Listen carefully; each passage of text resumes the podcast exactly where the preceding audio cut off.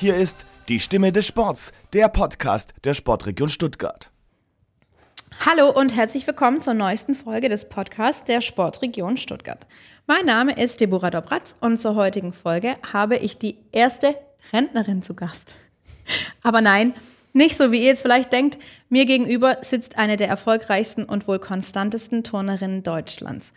Um allein ihre Erfolge bei deutschen Meisterschaften zu zählen, musste ich mir eine Tabelle machen. Ähm, dabei sind sage und schreibe 37 Medaillen rausgekommen. Davon 13 goldene, 14 silberne und 10 dritte Plätze. Das Ganze über einen Zeitraum von 18 Jahren, gekrönt von der Bronzemedaille mit dem Turnteam bei den European Championships in München. Herzlich willkommen, Kim Bui. Hallo, liebe Debbie. Bitte nimm es nicht persönlich, wenn ich dich gerade Rentnerin genannt habe. Jetzt war nicht böse gemeint. Klingt schon ein bisschen hart, muss ich ehrlich zugeben, aber hast es ja ein bisschen revidiert, dass es jetzt eigentlich nur aufs Turnen bezogen ist. Ja, ja, du bist ja, hast, hast ja jetzt schon einiges hinter dir.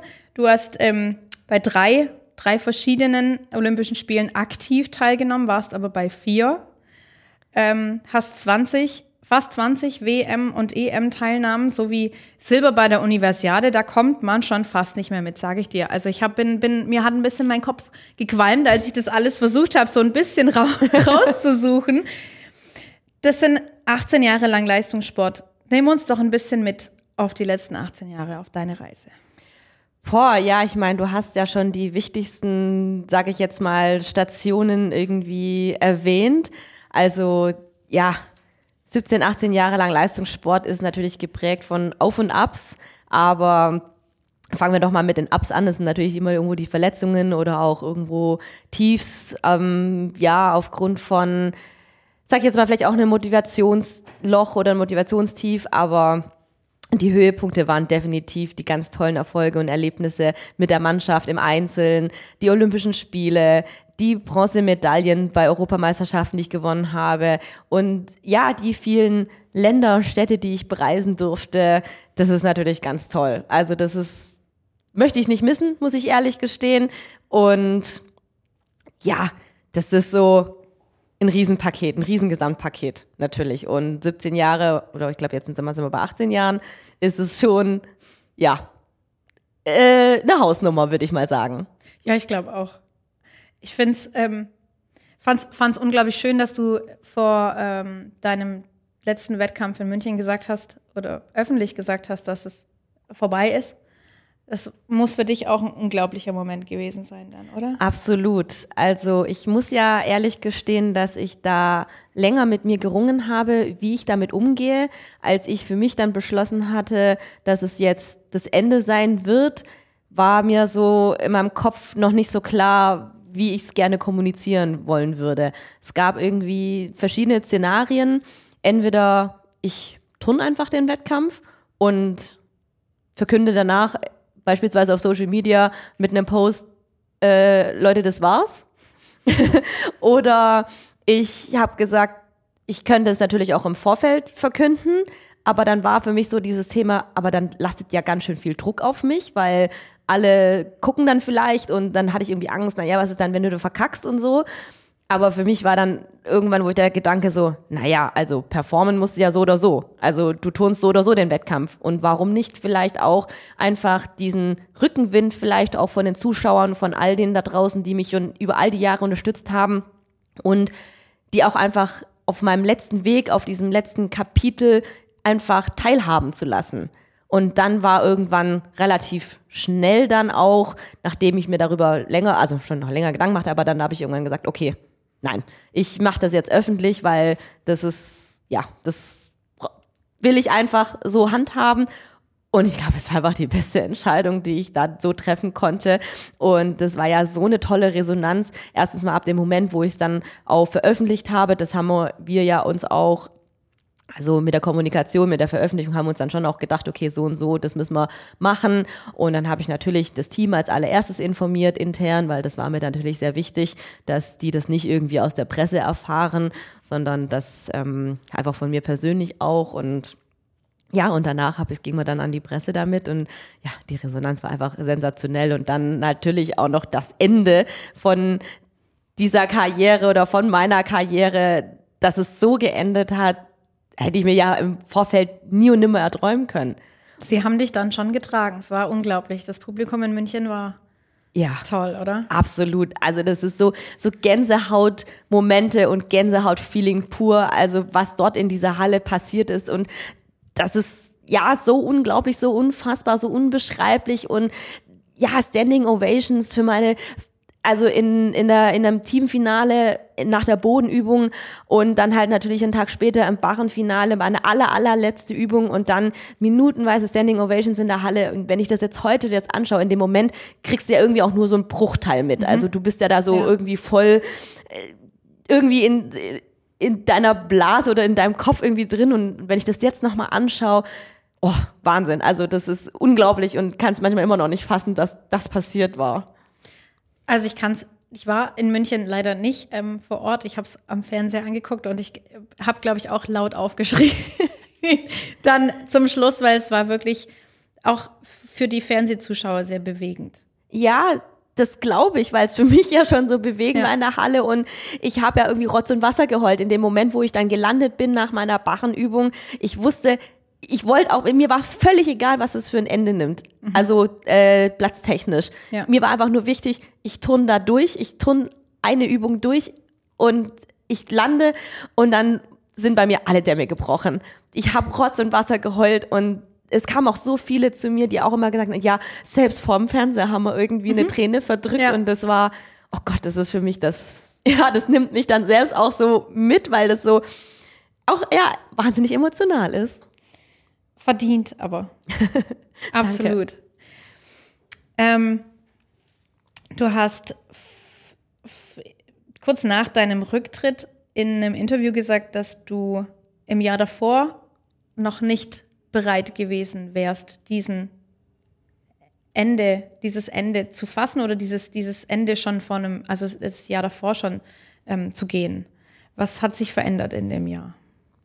Ich würde da noch mal so ein bisschen ausholen, dass ich nämlich mir über die letzten Jahre mir sehr viel Coaching genommen habe. Ich bin sehr viel gecoacht worden, einfach auch, weil ich es gebraucht habe, die mentale Unterstützung. Also ein Mentalcoaching. Also nicht explizit Mentalcoaching, also kann man natürlich auch so nennen, auf jeden Fall. Aber ähm, ich war auch bei einem systemischen Coach, einfach, weil ich einfach Unterstützung, professionelle Unterstützung von außen gebraucht hatte. Und für verschiedene Themen auch im Bereich, aber natürlich auch für das Turnen. Und da geht's natürlich voll in den Mentalbereich und habe ich auch mit Sportpsychologen zusammengearbeitet. Und für mich war tatsächlich schon länger diese Frage im Raum gestanden, wie kann ich mit dem Turnen aufhören? Und ich habe das über all die Jahre so ein bisschen, ja, mich mental drauf vorbereitet, kann man tatsächlich sagen.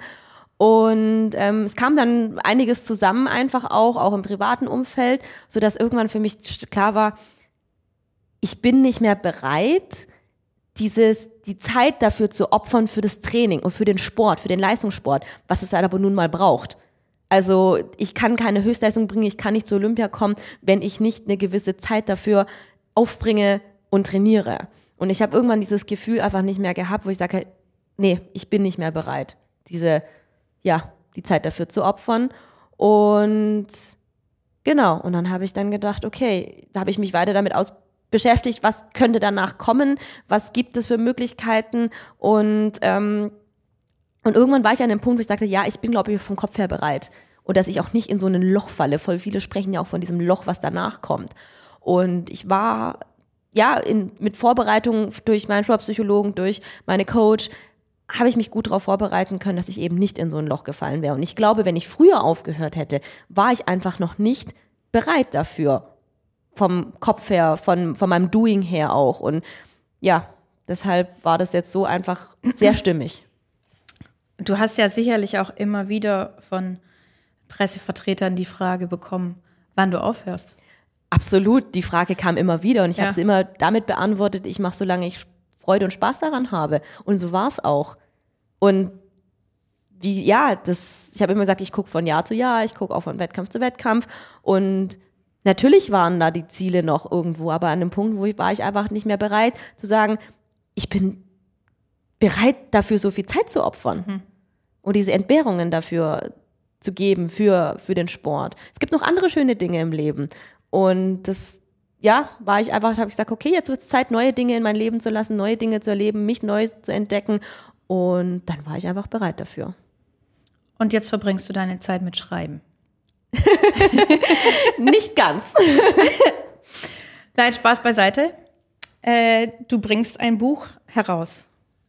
Richtig. Ähm, ja, es heißt 45 Sekunden und wird ab 4. März ähm, ja da sein. Also es wird da, das ist der Veröffentlichkeitsdatum und ich freue mich sehr drauf. Es ist äh, auch sehr, sehr spannend, vor allem, wie es dazu gekommen ist. Ähm ja, das wäre jetzt meine nächste Frage. also erzähl. Ja, also das ist eigentlich auch eine, auch eine, eine ganz, ganz witzige und spannende Geschichte.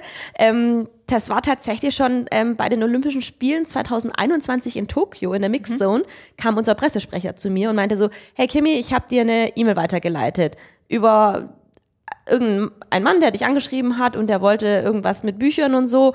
Ähm, ja, lies es einfach durch. Ich war bei den Olympischen Spielen in Tokio, ich habe die E-Mail gesehen, habe das dann durchgelesen und dachte mir so, habe nur irgendwie so gedacht, ah, er will irgendwie zwei Bücher mir zuschicken, eine Zusendung, irgendwas und ich habe das da nicht so ganz kapiert, was er mhm. wollte. Und dann kam ich zurück auf den Olympischen Spielen und mein damaliges Management meinte so, du, da gibt's einen, einen Autor, der hat gemeint, er hätte dich schon auf verschiedenen Wegen versucht zu kontaktieren. Instagram, Facebook, Pressesprecher, Verband. Aber irgendwie kam er nicht an dich ran und das müssen wir uns jetzt mal anschauen. Und dann habe ich erst verstanden, dass was er wollte. Er mhm. wollte tatsächlich mit mir eine Biografie schreiben. Und ich dachte mir so, naja, Biografie, was, warum jetzt schon? Also ich bin noch relativ jung, aber er ähm, hat mich relativ schnell davon überzeugen können, dass ich viele Themen habe, die interessant sind, auch für Leser, also auch für vielleicht auch für Nichtsportler oder Nichtleistungssportler. Und dann sind wir so ins Gespräch gekommen und waren uns relativ schnell einig, dass man, also dass es passt, auch vom, ähm, also von den Persönlichkeiten her. Und dann so, so haben wir das in die Wege geleitet. Das heißt, der Plan, ein Buch zu schreiben oder ein Buch schreiben zu lassen, war schon da, bevor du wusstest, dass du in München aufhörst. Ja. also ich hatte, für mich war so, dass ich überhaupt meine Biografie schreibe, das war für mich undenkbar. Das, das, dieses, dieser Gedanke existierte nie. Ja gut, es liegt ja jetzt auch mit, mit Anfang 30 nicht unbedingt nahe, dass man anfängt, hier jetzt mal noch eine Biografie zu verfassen. Ja, das stimmt aber der Autor war einfach da, also kam auf mich zu und hat mich davon überzeugt. Und der Verlag, den wir dann auch gefunden hatten, war auch äh, sehr schnell davon überzeugt, dass es was, was Gutes werden könnte. Und so haben wir uns auf den Weg gemacht und jetzt sind wir fast anderthalb Jahre nach dem ersten Zusammentreffen. ist es da. Und das, das war natürlich auch ganz lange die Frage so, ja, also es war klar, das kommt dann halt im März 2023 raus, aber wie das mit meiner Karriere aussieht, mhm. wie, wann ich da aufhöre und na, das, natürlich habe ich mein Karriereende jetzt nicht davon abhängig gemacht, also dass dieses Buch rauskommt, aber dass diese Geschichte so endete mit der EM in München, mit diesem Erfolg, mit dem Team und mit diesem Karriereende, der Autor meinte so, schöner hätte man es gar ja. nicht also schreiben können. Ja. Also selbst ein Drehbuch wäre nicht so schön geschrieben so wie es dort passiert wäre. Und, und das hat natürlich auch Vorteile, dass du eben jetzt nicht in dieses Loch fällst. Ja, absolut. Also ich habe, ich, ich finde, dieses Thema Loch ist immer so negativ behaftet. Mhm. Ist es ja auch irgendwo. Also, dass man in so ein schwarzes Loch fällt und dass man irgendwie depressive Stimmung hat, dass man da nicht rauskommt, dass man antriebslos ist und so. Aber dieses Loch hatte ich nicht. Also, ich, ich habe ja vorhin schon erzählt, dass ich mich schon auf die Zeit nach der Karriere schon auch sehr gut vorbereitet mhm. habe und ich bin ja dann auch auf Reisen gegangen. Ich habe einfach meine Sachen gepackt, ich habe Backpack gemacht, ich habe mich voll aus meiner Komfortzone rauskatapultiert. Also das war absolut alleine und los und Welt erkunden. Das war super und das, dieses Loch habe ich tatsächlich nicht gespürt und ich hoffe und ich denke auch, dass es auch nicht mehr kommen wird, weil ich habe so viele tolle, spannende Projekte am Laufen und da öffnet sich eine, eine weitere Tür und noch eine Tür und da freue ich mich einfach total, total drauf und ja, dass ich hoffe einfach, dass dieses Loch erstmal nicht kommt. Aber jetzt warst du ja sowieso das letzte Jahr ungefähr beschäftigt mit Schreiben. Also, wie, wie muss man sich denn das vorstellen? Der Autor ist auf dich zugekommen und hat gesagt, Kim, ich möchte mit dir ein Buch schreiben. Genau. Und da haben wir erstmal die alle Formalitäten geklärt. Und dann haben wir uns im Februar letzten Jahres ähm, in einer Ferienwohnung im Schwarzwald, haben wir uns eine gemietet und haben uns da quasi eingeschlossen. Und vier Tage lang stand ich Rede und Antwort. Nee. Also er hatte, ja, er hatte sich Fragen überlegt oder Themen, ähm, worüber ich sprechen könnte oder wo, wo, wo es er meint, dass es vielleicht interessant wäre fürs Buch. Und da habe ich geredet, geredet, geredet und er hat es dann quasi zu Papier gebracht. Und bis nach der EM hat er tatsächlich schon vier Kapiteln, ich glaube, ja, fast fünf Kapiteln schon geschrieben gehabt. Und nach meiner Reise, wo ich dann wieder zurückgekommen bin, im äh, Oktober, Ende Oktober, Anfang November, da war quasi das ganze Buch schon fertig. Und dann begann meine Aufgabe, weil ich das natürlich dann korrigiert habe, weil es mir dann schon wichtig ist, dass, dass es inhaltlich stimmt und dass es auch irgendwo mein Sprachgebrauch ist. Und genau, so haben wir uns da vorangearbeitet und er hat geschrieben, ich habe korrigiert, ich habe ähm, das Nachwort geschrieben, ich habe noch das Vorwort äh, mitgestaltet, also alles im Großen und Ganzen einfach ein, eine gemeinsame Sache, wobei er natürlich den großen, größten Teil auch geschrieben hat, natürlich, also weil er ja eben der Autor ist. Und der war äh, von Anfang an Fan von dir oder, oder hat er deine Karriere lang begleitet oder wie, wie kam er denn da drauf, dich so anzusprechen und zu sehr? Ich meine, komm mal jetzt auch nicht auf die Idee und sagen, hey Kimi, lass mal ein Buch schreiben. Nicht? ähm, es ist auch ganz interessant, er ist Pressesprecher der OWAG. Das ist ein, ähm, ich glaube, Gasstromunternehmen in Hessen. Und er hat sowieso schon viel mit Artikeln zu tun. Er hat über all die Jahre hat er das immer ein bisschen verfolgt, wenn es halt Artikeln gibt in Zeitungen, die ihn interessieren, hat er einfach rausgeschnitten oder gesammelt. Und laut seinen Erzählungen hat ihn am meisten imponiert, und das war vielleicht der, der letzte Funken, der, der so auf ihn übergesprungen ist, dass ich bei den Olympischen Spielen in Tokio 2021 nach meinem Mehrkampffinale geschrieben habe, dass ich die 17 beste Turnerin der Welt bin. Und es war für ihn so, okay, normalerweise schreiben ja Leute so, hey, ich habe Gold, ich habe Silber und Bronze gewonnen oder irgendwas, aber dass jemand so voller Stolz und ehrlich schreibt, hey, ich bin stolz, ich bin 17 Beste der Welt, das hat ihn irgendwie so imponiert, dass er gesagt hat, okay, er wusste natürlich vorher schon so ein bisschen, wer ich bin und was er da zusammengesammelt hatte über mich und das war für ihn der ausschlaggebende Grund. Hast du dir den Titel denn ausgesucht oder habt ihr den zu- zusammen ausgesucht? Den haben wir zusammen ausgesucht. Das war erst so ein bisschen eher so ein Arbeitstitel, aber am Ende haben wir gesagt, das passt wunderbar. Und warum heißt denn das Buch 45 Sekunden? Weil meine letzte Bachenübung bei den Europameisterschaften so von dem Moment an, wo ich in diesen eingetaucht bin in die Übung bis zum Ende, wo ich gelandet bin, 45 Sekunden tatsächlich genau dauert. Das heißt, das Buch handelt schon viel auch vom, vom Turnen.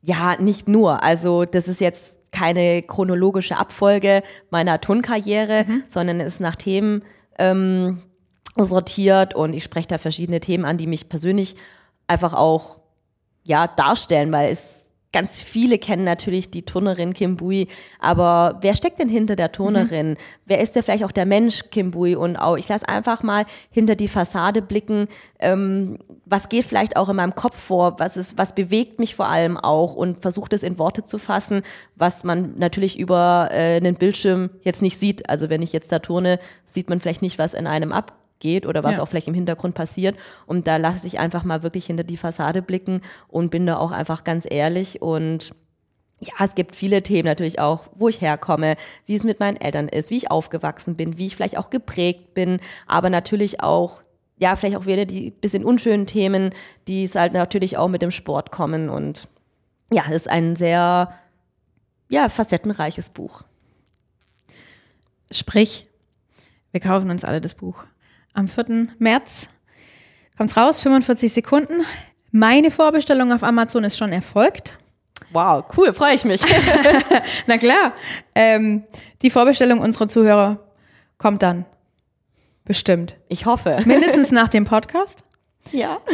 bei dem du hoffentlich auch noch ein bisschen hinter, hin, hinter, hinter, hinter die Fassade blicken lässt. Deine, deine Biografie oder deine Vita ist wenn ich das so sagen darf, doch gespickt von viel Ehrgeiz. Du warst eine sehr ehrgeizige Athletin, hast äh, auch viele Widrigkeiten über deinen Ehrgeiz so ein bisschen überstanden. Ähm, wer ist denn die Persönlichkeit Kim Bui? Boah, das ist jetzt natürlich eine harte Frage, so wer ist die Persönlichkeit? Ich glaube, das lässt sich sicherlich nicht in einem Satz. Es muss auch kein einziger Satz sein. Nein, ich, aber es macht, die, gerade, gerade der Ehrgeiz, finde ich, macht dich ja unheimlich aus. Du wärst nicht 29 Jahre lang Turnerin gewesen, wenn du nicht unglaublich ehrgeizig gewesen wärst oder bist. Absolut. Ich glaube, das kommt natürlich auf der einen Seite erstmal von so ein bisschen auch der kulturellen Prägung, natürlich durch mhm. meine Eltern. Asiatische Kultur ist natürlich auch irgendwo immer so das Gesicht wahren und natürlich ähm, Fleiß, Disziplin, Ehrgeiz, aber auch solche Sachen sind ja Werte der asiatischen Kultur, mhm. die mich natürlich geprägt haben. Und ähm, ja, ich bin früh musste ich natürlich schon auch irgendwo merken, ja, man sollte gut sein. Mein Vater hat mir immer gesagt, okay, es ist wichtig, dass du gut bist in der Schule und natürlich muss ich dann irgendwo ehrgeizig sein, aber ähm, ich wollte dann auch irgendwo den Sport machen. Ich habe den Sport geliebt und liebe ihn immer nach wie vor noch und auch da wollte ich gut sein und da natürlich gehört da irgendwo Ehrgeiz da dazu, um das auch zu schaffen. Also das, dieses, dieses Programm, was ich damals auch als Jugendliche, als Kind auch durchgeballert habe, ist natürlich immens gewesen. Also 30 bis zu 30 Stunden Training in der Woche und dazu dann noch ähm, Schule, Studium, also pff, ist eine locker 60 Stunden Woche gewesen und wenn man da nicht irgendwo ehrgeizig und diszipliniert ist, dann, ja, dann kommt man auch nicht so weit. Du bist aber auch jemand, der ähm, gerne Dinge anspricht, vielleicht auch unbequeme Themen anspricht. Du warst lang Aktivensprecherin? Richtig, ich war zwölf Jahre lang bei uns im Verband Aktivensprecherin für die Frauen, also für das Turnteam Frauen, aber dann auch für den Gesamtverband, also für über alle olympischen Sportarten auch in der Position musstest du, wolltest du Dinge ansprechen.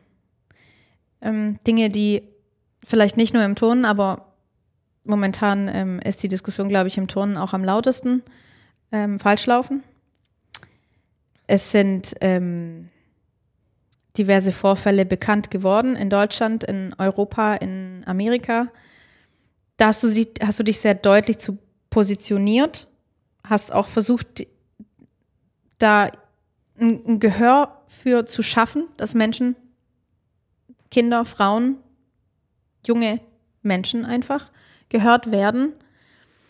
Hast in einem Interview mal gesagt, dass wir mit dem Verband oder in dieser, in dieser ganzen Krise jetzt mal in Anführungsstrichen noch ganz am Anfang stehen, was die Themen psychische Gewalt, Machtmissbrauch, ähm, vielleicht auch sexuelle Gewalt angeht. Es ist in den letzten Monaten ein bisschen ruhiger geworden um das ganze Thema. Wie sieht es denn jetzt aus? Ja, du hattest es ja schon angesprochen. Die Themen kamen alle auf, bisschen ausgelöst durch die Netflix-Doku Athlete A in Amerika, wo der Larry Nassar hunderte von Frauen ähm, ja, missbraucht hat, sexuell missbraucht hat, unter dem Deckmantel, dass er die therapiert. Und dadurch kam ja so eine riesige Welle auch äh, in unsere Sportart drüber. Und dann wurde das Thema laut, aber dahingehend halt, dass es eher die, die psychische Gewalt ist. Und dass es ja natürlich irgendwo auch dann die sexuelle Gewalt, sexualisierte Gewalt be begünstigt. Also, hm. und da ist halt natürlich das Thema irgendwo sehr, sehr brisant auch in unserer Sportart, weil man halt natürlich auch in sehr jungen Jahren schon damit beginnt mit unserer Sportart. Also Höchstleistungen hat man in den jungen Jahren, in Teenageralter und so. Und das ist halt in anderen Sportarten, wie beispielsweise in Leichtathletik, erstmal viel später. Und da, da haben die nicht so die Probleme. Und ähm, ja, also ich war ja dann auch aufgrund dessen von den ganzen Themen, die wir dann durch Chemnitz, durch den Fall, durch die Fälle, Vorfälle in Chemnitz ausgelöst, im Bundestag, im Sportausschuss und durfte da vorsprechen, wurde dazu eingeladen und ähm, ja, ich fand es wichtig, dass man darüber auch mal spricht, Also es ist, es wurde, es war einfach an der Zeit, dass solche Themen angesprochen werden, weil man Viele wissen, dass es die gibt, aber keiner traut sich darüber zu sprechen, weil man jeder denkt, er ist nur, nur er allein oder nur sie alleine davon betroffen. Und das sind einfach solche Tabuthemen, dass man, ja, dass man eben dieses öffentliche Wiegen oder Gewichtsthemen oder aber auch eben das alles, was du vorhin auch genannt hattest, die, die, die ganzen Themen, ja, man hat einfach immer das Gefühl gehabt, man ist auch irgendwie allein unterwegs. Und es war krass, dass halt eben so viele Turnerinnen auf einmal durch den Spiegel da das öffentlich gemacht mhm. haben mhm. und sich viele dadurch angesprochen gefühlt haben. Naja, gerade beim Turnen, wie du sagst, bist du halt auch einfach viel früher ähm, in dieser, in dieser extremen, ich nenne es mal Machtposition mhm. mit dem Trainer oder der Trainerin, ähm, die ja eine, ein, ein unglaubliches großes Zeitfenster haben, auf dich Kind in dem Fall, jetzt nicht du dich, aber mhm. auf, auf Kinder einzuwirken, die ja dann im Endeffekt gar nicht wissen, was, was ist jetzt wirklich falsch und was ist eigentlich jetzt wirklich richtig. Du hast absolut recht. Es geht das, um das Thema Abhängigkeit. Als junge Turnerin, wenn du ganz jung bist, hast du überhaupt keine Ahnung, wie das Training läuft. Also das weißt du natürlich nicht. Und da bist du in der Abhängigkeit des Trainers, der dir sagt, was du zu tun hast, wie das Training läuft und was was heute auf dem Plan steht. Das, das weißt du natürlich und du vertraust ihm. Und das ist halt schon, da muss man sich halt auch klar sein, dass ein Trainer da in dem Fall, Anführungsstrichen, einfach dann die Macht hat. Mhm. Und die kann natürlich auch im schlimmsten Fall missbraucht werden. Und du hast es vorhin danach gefragt, ob wir jetzt immer noch am Anfang stehen oder wo stehen wir heute, weil es halt einfach ruhiger geworden ist. Ähm, es ist erstmal gut, dass dieses Thema aufge oder diese Themen aufgekommen sind, dass man darüber spricht. Ich glaube, wir sind immer noch am Anfang. Es ist noch nicht allzu viel passiert. Also umgekehrt, Entschuldigung, es ist schon einiges passiert, aber es ist einfach ein Wandel, es ist ein Prozess, der dauert. Das passiert nicht von heute auf morgen. Das muss man auch ganz klar sagen. Und der Deutsche Turnerbund hat natürlich das Thema Leistung mit Respekt ähm, auf den Weg gebracht oder diesen, den Kulturwandel unter, unter diesem Namen. Aber es dauert. Also bis wenn das irgendwann spürbar ist, müssen natürlich auch irgendwo viele Strukturen sich verändern, vielleicht aber auch ähm, in einigen Positionen ähm, der ein oder andere, sage ich jetzt mal, blöd gesagt, überlebt werden, wie auch immer. Aber ähm, ich glaube, was auf jeden Fall passiert ist, dass man jetzt ein Bewusstsein dafür hat, dass ein Bewusstsein dafür geschaffen wurde, dass man darüber spricht, dass man solche Themen ansprechen kann, dass man sich darüber austauschen kann und ja, dass man vielleicht eben eher die Leute darauf bringt oder ihnen aufzeigt, hey, wenn ihr euch zum Beispiel nicht gut fühlt oder irgendwas mit euch passiert ist, dass die Leute einfach eher darüber sprechen, dass man nicht so das Gefühl hat, dass man ganz alleine dasteht. Du bist aber jetzt auch noch ähm, extrem engagiert in diesen ganzen Themen. Warst Anfang des Jahres beim kind, bei der Kinderschutzkonferenz in Berlin. Ist das auch ein, ein Vorstoß eben in dieses, in dieses Thema, in die Richtung der Themen? Ja, also der Berliner Turn- und Freizeitbund hatte mich dazu eingeladen, zu dem ersten Kinderschutz-Sportkongress, den sie dort einberufen hatten. Und ich fand, es war eine total tolle Veranstaltung, weil eben das, was ich vorhin gemeint hatte, da kommen Leute zusammen aus unterschiedlichen Sportarten, man spricht darüber, man tauscht sich aus und es ging um Kinderrechte, um Kinderschutz, wie können Kinder ähm, geschützt werden. Es ging aber nicht nur um Kinder, sondern natürlich auch um die Umsetzung auch da fängt ja noch so viel mit zusammen. Aber auch die Trainer müssen ja auch irgendwo geschult und auch geschützt werden von den, von den Verbänden. Und, aber was gibt es für Sachen oder Projekte für Kinder, für Jugendliche? Und das war so ein ganzes Potpourri an dem Tag von morgens bis abends gab es auch ähm, Vorträge, ganz tolle Impulsvorträge, aber dann auch über die Zeit, über die Mittagszeit Workshops, wo sich Leute wirklich aktiv selbst einbringen können. Und am Ende gab es auch noch ein Symposium, wo man da einfach ähm, rege darüber diskutiert hat. Und das finde ich toll, also dass es sowas gibt, dass man da sich austauschen kann, dass da ja eben das Bewusstsein dafür geschaffen, dass man darüber spricht über solche Themen. Wäre ja für hier eigentlich auch nicht so schlecht, wenn es jetzt in Berlin war könnte man hier in, in Baden-Württemberg sowas vielleicht auch mal machen. Ja, absolut. Also da war, muss ich sagen, glaubt der ähm, Berliner Turn- und Freizeitbund mal in dieser ähm, Vorreiterrolle da und ähm, hat es echt mal angestoßen. Das ist aber nicht das Einzige, worin du engagiert bist oder was du auch mit angestoßen hast. Du hast auch ein anderes Thema mit angestoßen. Das Ganze greift auch so ein bisschen in, in die Themen Kinderschutz, ähm, Schutz vor sexualisierter Gewalt und so weiter. Ihr habt, ihr wart Vorreiter mit dem Ganzkörperanzug. Richtig, die sogenannten Unitards. Unitards. Ja. Warum heißen die so? Weil ein Turnanzug mit, also ohne die langen Beine, also mit normalem hoch hohem Beinausschnitt heißt Leotard auf Englisch. Ah. Und ähm, es ist jetzt ein Unitard. Also ein, ein, ein ga, ganz. Ja, Ganzkörperanzug. und da seid ihr auch einfach darauf gekommen, weil ihr euch nicht mehr wohlgefühlt habt. Ähm, das, die Geschichte ist tatsächlich so, dass unsere Cheftrainerin damals, die Frau Koch, auf uns zukam und meinte so, hey, wie ist es? Wie wär's, wenn wir so etwas kreieren. Also wenn wir die erste Mannschaft sind, die mit langbeinigen Turnanzügen turnen, weil vorausgegangen war, dass wir gerne unsere Hosen immer im Training anlassen, dass wir sagen, hey, wenn wir die ausziehen, dann fühlt es sich irgendwie ein bisschen nackig an mhm. und dann kam sie auf die Idee und wir hat uns so vorgetragen und wir dachten so, ja, ähm, warum nicht? Probieren wir es doch einfach mal aus. Und es ging uns tatsächlich um das Thema Selbstbestimmtheit. Tatsächlich das, was wir auch gerade eben diese, diese Themen hm. haben. Es geht in dem Fall um Selbstbestimmtheit, um Selbstbestimmung, dass wir sagen, hey, zieht doch das an, worauf ihr Lust habt, worin ihr euch wohlfühlt. Ohne dafür Abzüge zu bekommen. Richtig. Es geht rein am Ende, sollte es, rein ja. um die sportliche Leistung gehen ja. und nicht darum, was wir anhaben, ob wir jetzt lang oder kurz anhaben. Und ja, es ging natürlich um das Thema auch bisschen Sexualisierung, aber das ist nicht primär unser, unser, unser Andenken gewesen, wo es darum ging, wir wollen Unitards haben, sondern es geht darum, hey, jeder soll das anziehen, worin er sich wohlfühlt. Mhm. Und ich fand es auch ganz interessant, dass dann einige Reporter dann zu uns kamen und dann gemeint haben, wir haben ja zum Beispiel eben langbeinige Anzüge angehabt, aber wir haben ja auch wieder die normalen Anzüge, also mhm. ohne die langen Beine angezogen. Und dann war dann auch so direkt, ja, aber hä, das verstehen wir nicht. Ich dachte, ihr zieht jetzt einfach lang an und warum zieht ihr jetzt kurz an? Also, ihr habt das Thema nicht verstanden.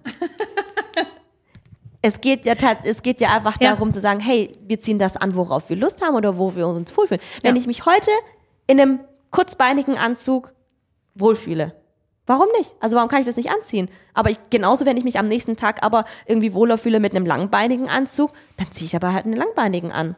Ja gut, aber es ist so, wie du gesagt hast. Ähm, wenn ich nicht verstehe, um was es eigentlich geht, bei der ganzen Aktion, dann kann ich natürlich schon mir vorstellen, dass viele Leute gedacht haben, okay, es geht ja darum, dass sie sich einfach nicht mehr, perfide gesagt, in, in Schritt gucken lassen wollen. Ja.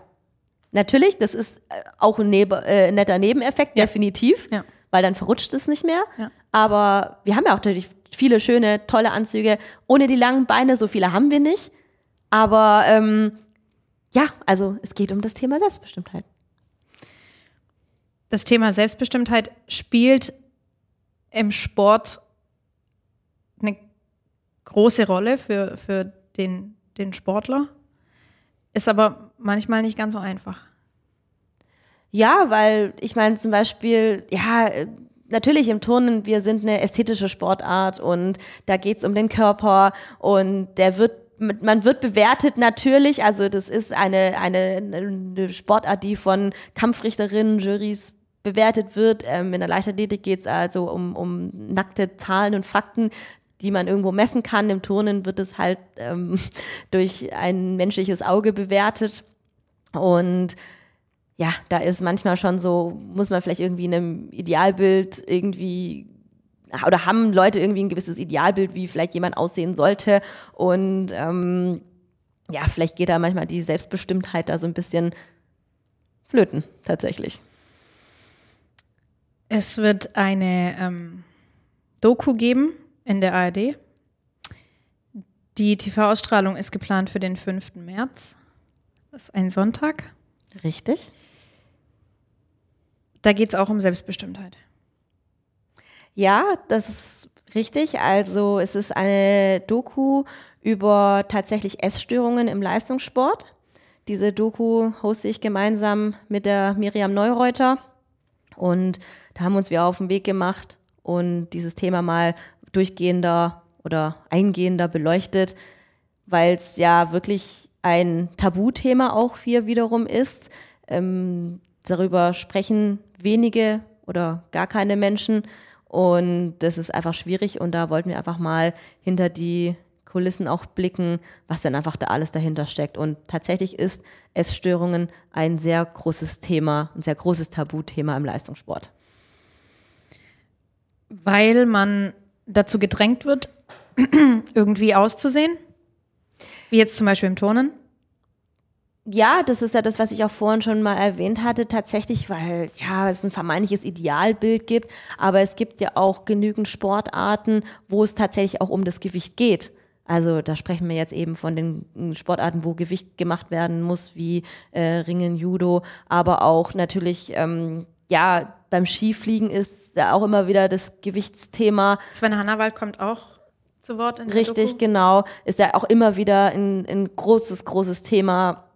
Und ähm, ja, das ist definitiv ein, ein Thema, worüber die wenigsten gerne sprechen. Gehen wir mal weg von den Sportlern, die vielleicht gar nicht so gern darüber sprechen, weil sie halt einfach selbst ähm, damit ein Problem haben. Also dieses Problem vielleicht auch haben. Aber wen man ansprechen sollte, sind ja die internationalen Verbände von diesen Sportarten, die von ihren Sportlern verlangen, dass sie sich kurz vor dem Wettkampf, ähm, weiß ich nicht, 10, 12, 15 Kilo runterhungern. Was ja nur nicht, also Jelo Kramer war auch schon bei uns im Podcast. Bei dem ist es jetzt nicht so extrem, aber wir alle kennen die Story von, äh, von Frank Stäbler, der, der gesagt hat, ja gut, ich muss dann halt irgendwie versuchen, alles rauszuschwitzen und darf dann kein Wasser mehr trinken, aber gesund ist es ja alles nicht. Absolut nicht, absolut nicht. Und tatsächlich auf mal auf dieser Reise für die ARD-Doku ähm, sind mir sehr viele ja Dinge auch begegnet und es ist echt der Wahnsinn. Also da muss und darf auf jeden Fall was getan werden, dass sich das bessert. Und ja, also natürlich, also da fängt es tatsächlich auch schon einfach an den Vorschriften an oder an den Verbänden und ja, das ist, ähm, ich glaube, ein sehr, sehr großes Thema einfach. Das, äh, ja, es ist auch natürlich ein bisschen schwierig, darüber zu reden, ehrlich gesagt. Also es ist, ja- ist schon das zweite Thema, das, das so ein bisschen ähm, schwierig ist, drüber zu reden. Ja, das ist, das merkt man ja, es sind ja irgendwie Ja. Tabuthemen. Ja. Und ich spreche die Dinge gerne an. Was heißt gerne? Gerne klingt jetzt auch irgendwie so, aber ich bin jemand, ich mache darauf aufmerksam. Mhm. Also, weil ich der Meinung bin, darüber soll gesprochen werden. Ja, Sollte irgendjemand so, muss ja mal laut werden. Ja, Sonst ändert sich ja nichts. das stimmt, da hast du recht.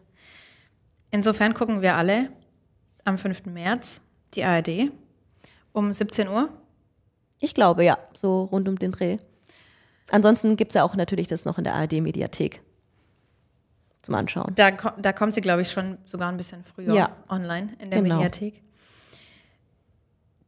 Dieses ganze Thema Körper, Aussehen, mh, wie werde ich angeguckt? Wer sagt mir, wie ich auszusehen habe? Das bringt viele Entbehrungen mit sich, die auch du in den letzten Jahren Leistungssport immer wieder bringen musstest. Was, was sind denn so Entbehrungen, die für dich am schwierigsten waren? Puh, also definitiv die Zeit. Also das ist halt, das habe ich vorhin ja schon erwähnt, dass ich den Sport nicht aufgehört habe, weil ich keinen Bock mehr habe oder weil ich nicht mehr auf Wettkämpfe gehen möchte, sondern tatsächlich, dass ich sehr viel meiner Lebenszeit einfach dahingehend entbehrt habe, um diesen Sport auszuüben. Wobei ich aber immer auf der anderen Seite sagen möchte, dass ich das zu keiner Zeit irgendwo jetzt bereue. Ich liebe diesen Sport und ich habe es gerne gemacht und ich möchte auch keine, keine Zeit, die ich da ähm, investiert habe, irgendwie missen, weil ich habe auch ganz, ganz viele tolle ja Erlebnisse und ähm, Erfolge feiern dürfen.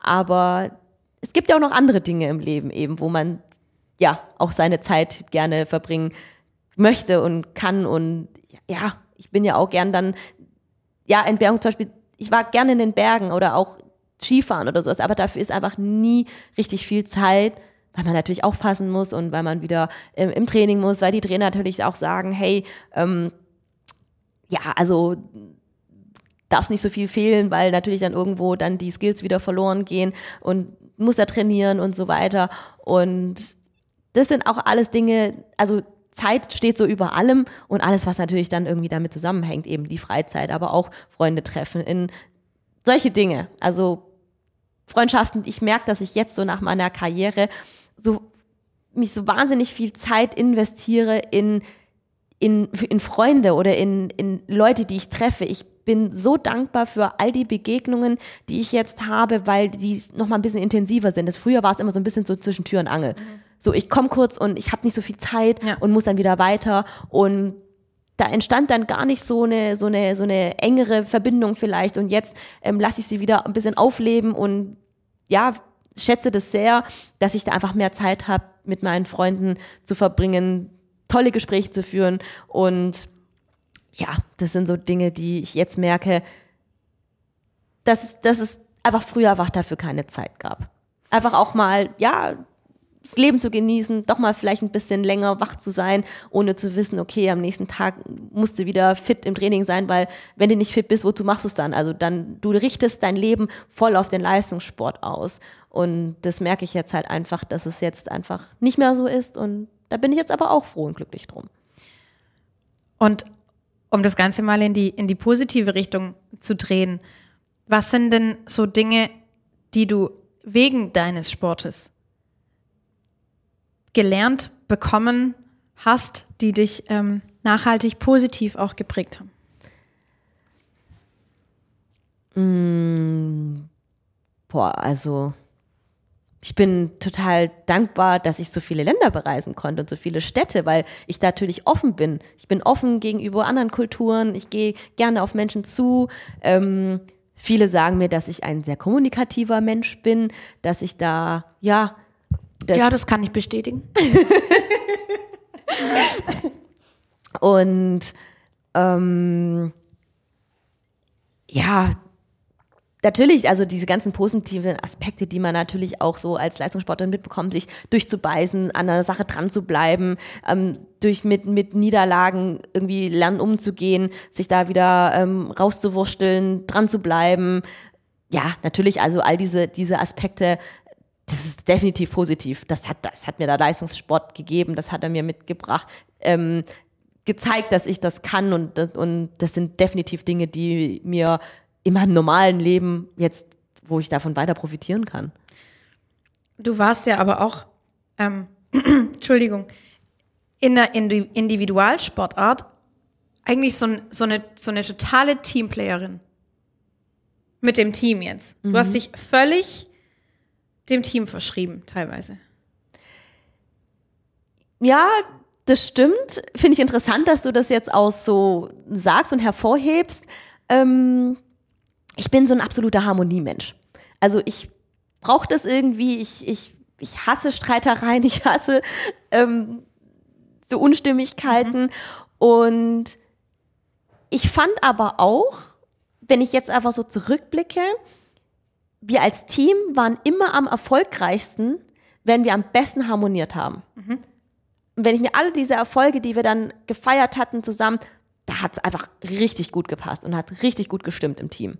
Und die Wettkämpfe, wo es tatsächlich, wo wir nicht gut geliefert haben, wenn ich da nochmal wieder zurückblicke und reingucke, da hat es auch immer irgendwo im Team nicht gepasst. Da war irgendwo eine Stellschraube, die so ein bisschen eine Art Störfaktor war.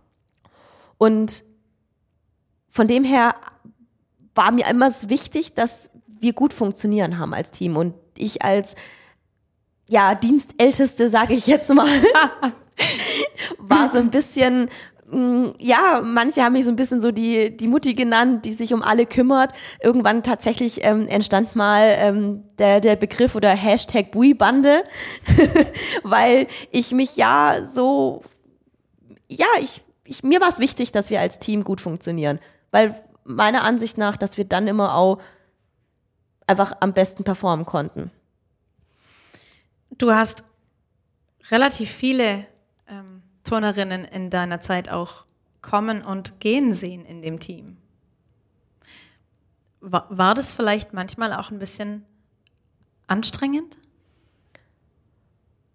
Naja, anstrengend würde ich das mal nicht sagen. Ich meine, es ist alles irgendwie immer ein stetiger Wandel und da gilt es halt auch dann, sich neu drauf einzustellen und vielleicht auch das Team danach, wie soll ich sagen, ein bisschen oder ja, einzustimmen. Und ja, es ist, ich muss es echt sagen, also über all die Jahre habe ich wirklich sehr, sehr viele Turnerinnen ja, kommen und gehen sehen. Und ja, mit der einen oder anderen habe ich heute noch Kontakt und aber ja, bei vielen ist es auch irgendwo dann so ein bisschen auseinandergegangen und ja, es ist definitiv spannend. Es sind viele Charaktere. Also ich habe auch sehr, sehr viele unterschiedliche Charaktere kennengelernt und ja, es ist immer wieder spannend. Ellie ist, Ellie ist tatsächlich diejenige, die mich am längsten auf meiner Reise begleitet hatte, auf meiner Turnreise. Ja, ihr zwei, ihr seid ja auch so das absolute Turn-Dream-Team, oder? Ja, kann man schon sagen. Also ähm, ich erinnere mich, 2009 war so der erste Wettkampf, den ich zusammen mit der Ellie gemacht habe. Die Ellie hat auch gesagt, du hast sie so herzlich ins Team aufgenommen. Ja, oh, danke. Schön, dass sie das auch so empfindet, also dass sie das so auch gesagt hat. Ja, die Ellie, also von den Turnerinnen ist sie die, die mich am längsten begleitet hatte. Und ja, von den Männern her gesehen war es natürlich der, der Fabian Hambüchen. Also mit dem Fabi habe ich tatsächlich so gesehen die längste Zeit meiner Karriere irgendwie verbracht. Ähm, ja, das ist ja, das sind so zwei, die zwei sind die, die immer noch so am längsten geblieben sind. Alle anderen sind irgendwann mal früher oder später abgesprungen. Abhanden gekommen. Schön, dass du jetzt den, den Fabian Hambüchen ansprichst. Ich hätte da noch so eine, so eine richtig schön naive, typische Debbie-Frage. Warum turnen denn Frauen keine Ringe und kein Pauschenpferd und keine Parallelbarren und kein Reck? Also das Warum, ich glaube, das ist, der Ursprung liegt irgendwo in dieser ganzen Turnen-Vater-Jan-Geschichte, dass es damals aufgeteilt worden ist. Ähm, aber ich muss ehrlich sagen, ich bin ganz froh, dass ich diese Geräte nicht turnen muss. also Ringe ist ja schon hart. Also Ja. das ist, ich meine, ich bin jetzt kein Laie in dem Fall, aber ich habe es ja schon mal ausprobiert so ein bisschen und mir ist es bis heute völlig fremd, wie die Männer das schaffen, solche Sachen zu halten. Das ist der Wahnsinn. Selbst für mich, also da weiß ich gar nicht wissen, wie es denn für den Außenstehenden Ja. ist und wie unbegreiflich das eben ist. Aber ja, die Männer müssen da schon ein ganz straffes Programm abspulen und ähm, da muss ich sagen, da bin ich froh, dass ich das nicht machen muss. Also Pauschenpferd habe ich auch schon mal ein bisschen probiert und ist nicht ganz ohne. Ich meine, die Männer sagen auf der anderen Seite, naja, Balken, also finden wir jetzt auch nicht so cool. Aber ähm, was genau tatsächlich die Ursprünge sind, das weiß ich gar nicht so genau. Vielleicht oute ich mich jetzt als absolutes ähm, unwissendes Menschchen, aber ähm, gibt es denn sowas wie Vorstöße zu einem Mixed-Team? Ähm, also, dass, dass man das unterschiedliches tun oder was meinst du? Also, Nee, das ist gemein, also gemeinsam, Frauen- Ja. und Männermannschaft ja, zusammen. gibt es schon. Siehst Let- du, deswegen sage ich, ich bin völlig unwissend und, und frage solche dummen Fragen, aber ich, ich habe das noch nie gesehen. Alles gut. Nein, letztes Jahr beim DTB-Pokal, also 2022, wo, war das quasi eine Weltpremiere als Team quasi das zu turnen beim hier beim DTB-Pokal hier um die Ecke bei In der Stuttgart? In, der, in Stuttgart bei Ja. der Porsche, in der Porsche Arena gab es zum ersten Mal diesen Mixed Cup und da haben Männer und Frauen gemeinsam im Team geturnt. Jeder auf natürlich mit den, den Geräten wurde Ja. dann am Ende zusammengezählt, aber es war dann quasi eine Mixed Teamwertung. Und dieses Format gibt es auch schon in der Schweiz. Da gibt es den sogenannten Swiss Cup. Da turnt ein, ein, ein Mann und eine Frau zusammen und da muss man ähm, gegen die anderen Länder, anderen Teams performen. Aber es war halt eben so 1-1 und jetzt tatsächlich in Stuttgart gab es es letztes Jahr zum ersten Mal und wird dieses Jahr jetzt im März am, ich glaube, 17. oder ich schaue noch mal kurz nach. Wir, wir Genau. es auf jeden Fall nach. Ja, äh, Also vom 17.. 17. bis zum 19. März ist in der Porsche Arena der DTB-Pokal und am 19. März wird dann auch wieder der Mix Cup sein. Dann kann man da anschauen. Also da kannst du gerne vorbeischauen. Ja, sehr und gerne. Oh, das Ja. würde ich gerne sehen. Aber siehst du, ich sag ja, ich ähm, bin wieder gut. völlig naiv und, und frag einfach mal drauf los und dann gibt's es schon. Ja, das ist, ich finde es total spannend, weil Ja. es wäre vielleicht auch was für die Zukunft, weil wir haben ja jetzt bei den Olympischen Spielen gesehen, da gab es ja schon Mixwettbewerbe im Triathlon, im Schwimmen Ja, genau. und solche Sachen. Skispringen. Genau, Skispringen und Ja. ja. auch gerne im Turnen. Also, why not? Ähm, wir sind ja jetzt hier unweit ähm, des Turnforums, hier an der Mercedes-Benz Arena am Olympiapark quasi hier in Stuttgart. Da gehst du jetzt nachher auch noch hin. Richtig. Ich werde jetzt, nachdem wir hier den Podcast erfolgreich zu Ende gebracht haben, werde ich jetzt nochmal rüber in die Turnhalle gehen und werde mit BMX-Kindern trainieren. Das heißt, du wirst die jetzt trainieren. Richtig. In, also- in Turnen, aber Richtig. nicht im BMX. Nein, nicht im BMX, da kenne ich mich nicht so gut aus. Aber tatsächlich vor Jahren hat ähm, der Trainer angefragt, ob sie in der Wintersaison sportartübergreifendes Training machen können. In dem Fall gebe ich sportartübergreifendes Training für die BMX-Kinder einfach, damit sie ein bisschen mehr Rumpfstabilität haben, damit sie sich einfach auch bewegen, damit sie ein Körpergefühl bekommen, damit sie ein Bewegungsgefühl bekommen. Einfach tatsächlich turnen, aber auf natürlich sehr, ähm, ja, ich sage jetzt mal, sehr, sehr, sehr viele Basi äh, Basic-Elemente. Und mir ist einfach nur wichtig, dass die irgendwann sagen, hey, vielleicht auch in der Schule, hey, ich, ich fühle mich da sicherer, ich kann vielleicht schon was, was vielleicht andere in dem Fall nicht können. Aber ja, ich gucke einfach auch, dass die da einfach auch für ihren Sport natürlich einfach sich bewegen können, auch angepasst an ihre Sportart, Training mache, Krafttraining mache und genau, dass sie sich da einfach bewegen. Das heißt, du, du bist schon Trainerin, in Anführungsstrichen. In Anführungsstrichen, ja. Also das ist, ich mache wie gesagt Kampfsportart übergreifendes Training, aber ich biete auch tatsächlich Workshops an, Turnworkshops. Ich war bisher, ich gehe auch, also ich war bisher in Vereinen immer unterwegs, die ja mich buchen konnten. Also das kann man nach wie vor machen. Man kann mir schreiben, man kann ähm, irgendwann wird es auch noch eine Webseite geben, wo ich tatsächlich, wo man das einfach auch sich selbst da einbuchen kann. Ähm, noch existiert es noch nicht, aber ähm, man kann, kann mich über meine Instagram-Seite jederzeit anschreiben. Und dann leite ich das an mein Management weiter. Und da kann man mich tatsächlich für Turnworkshops buchen. Ich komme in die Vereine und da gibt's verschiedene Pakete, die man da buchen kann. Und gibt da gerne Turntraining, gibt gerne Turntipps und man kann mich durchlöchern mit Fragen, mit allem, was man äh, wissen möchte, auch übers Turnen. Ähm, sowohl Turnerinnen, aber auch für Trainer und Trainerinnen kann es eine Bereicherung sein, weil ich da einfach gerne auch, sag ich jetzt mal, auch einen Einblick und Tipps gebe in das Turnen einfach, in dem, was ich gelernt habe. Und in dem, was du, was du kannst, was du 29 Jahre unter Beweis gestellt hast, dass du es genau. kannst. Ja. Also kann man sich da als Verein ganz einfach eine super Turnerin ins Haus holen, die einem dann für ein paar Stunden zur Verfügung steht. Genau, auch ein ganzes Wochenende, wenn, wenn man sein Aha. möchte. Ja, also es gibt verschiedene Pakete. Man kann da, wie gesagt, einfach anschreiben auf Instagram. Haben schon einige Leute getan und so, so sind sie aufmerksam geworden. Und genau, da kann man, ich stimme das sehr gerne individuell auf die Bedürfnisse des Vereins. Wenn das sehr jetzt ähm, kein, kein, keine Turnerinnen sind, Auch? e egal. Egal, Einfach ich bin offen für alles. cool. Ja. Bleibst du denn dem Deutschen Turnerbund vielleicht auch in irgendeiner Position erhalten?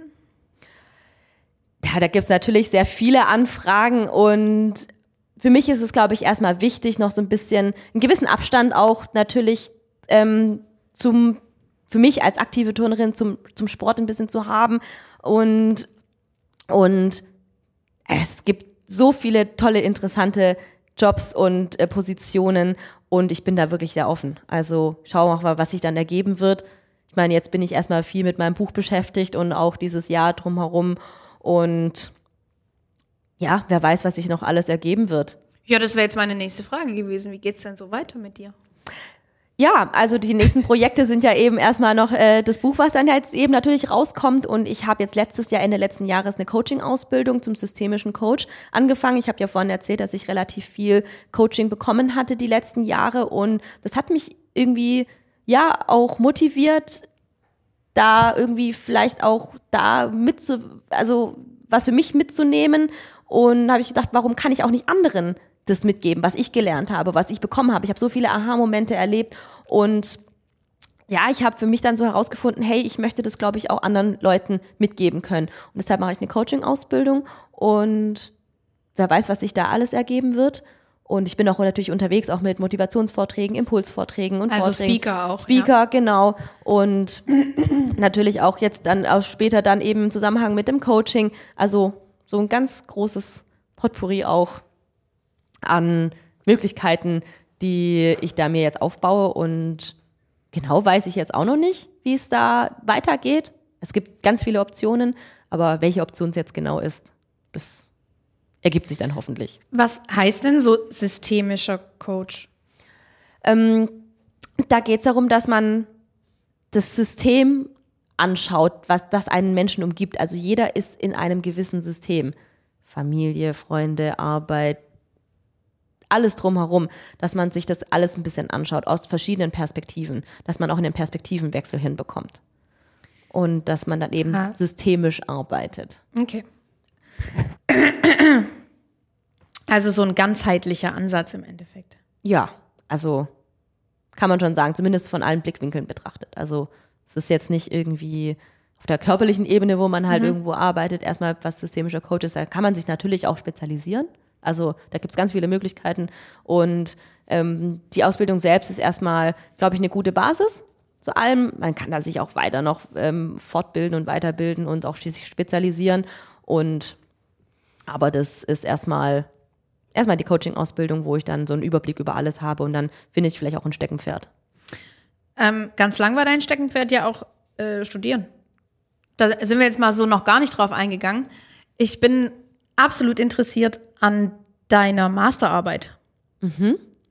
Ja, ich habe ja technische Biologie studiert und habe dort auch einen Masterabschluss gemacht.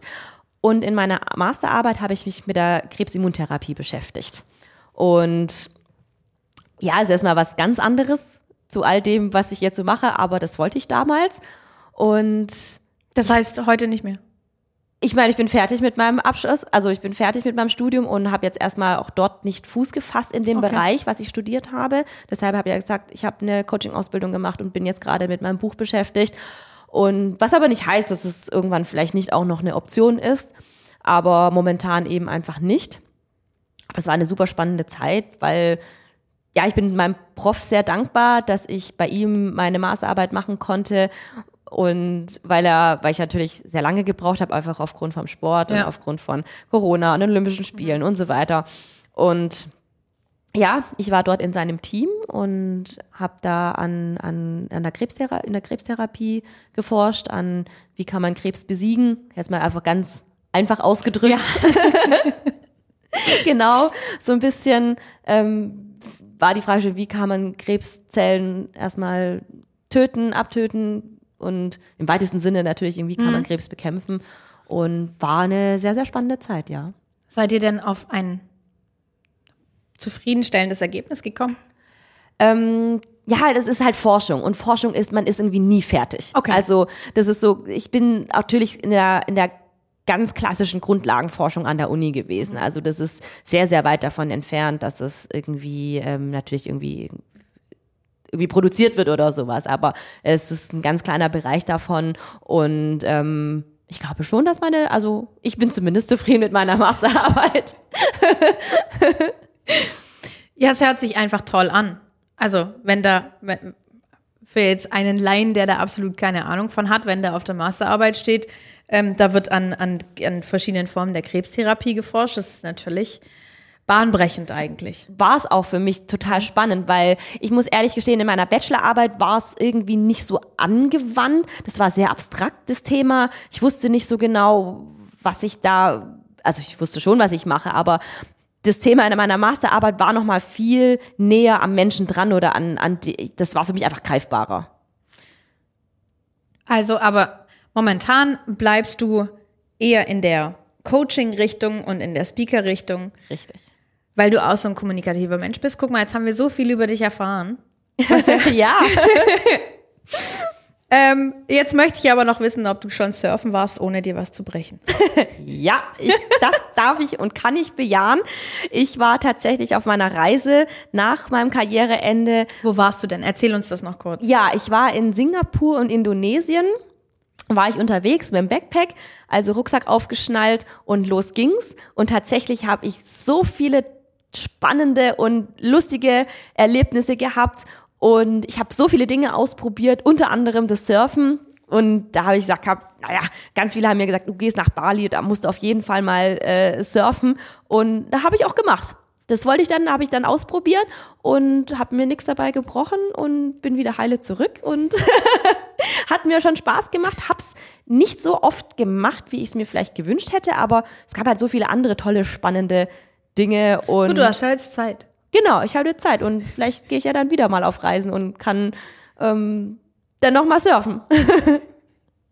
Das fand ich, fand ich so, so richtig, das war so süß, das in deinem, das war, glaube ich, kurz nachdem du fertig warst in München, hat man dich gefragt, was du jetzt machen willst und dann war so die erste Antwort, ich gehe jetzt surfen.